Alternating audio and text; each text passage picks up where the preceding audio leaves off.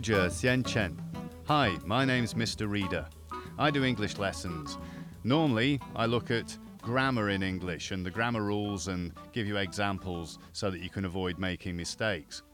But today, just for a little bit of fun, I thought we could look at some of the differences between British English and American English, particularly if you're going on a journey by car. There are some differences that you might need to know. So, for example, at the front of the car, where the bit that opens and underneath you have the engine, well, the little bit that opens is called the bonnet in British English, whereas in American English it's known as the hood.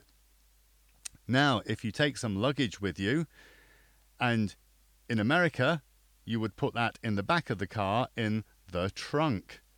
In Britain, you would put that in the boot. Okay, let's now think that you've begun your journey. Well, in the UK, if you want to take a fast road, uh, a road which has four lanes, two lanes going in each direction, then we call this a dual carriageway. In America, they would call that the freeway if you want to get there even faster, then in the UK we would drive on the motorway. That's generally six lanes, sometimes eight lane road, so either three or four lanes going in each direction.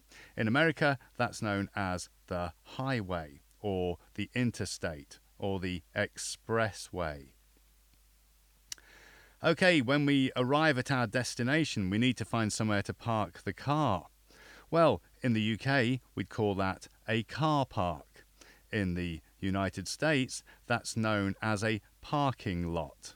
Once you've parked your car and you get out and you want to explore the new city, then you will be walking on the pavement in the UK if you want to be safe, whereas in the United States, you'd be walking on the sidewalk. And when you've finished your visit to the new city, then you'll go back to your car and see that you might not have much fuel left in the tank. Well, in Britain, we call this petrol, and in the United States, they refer to it as gas.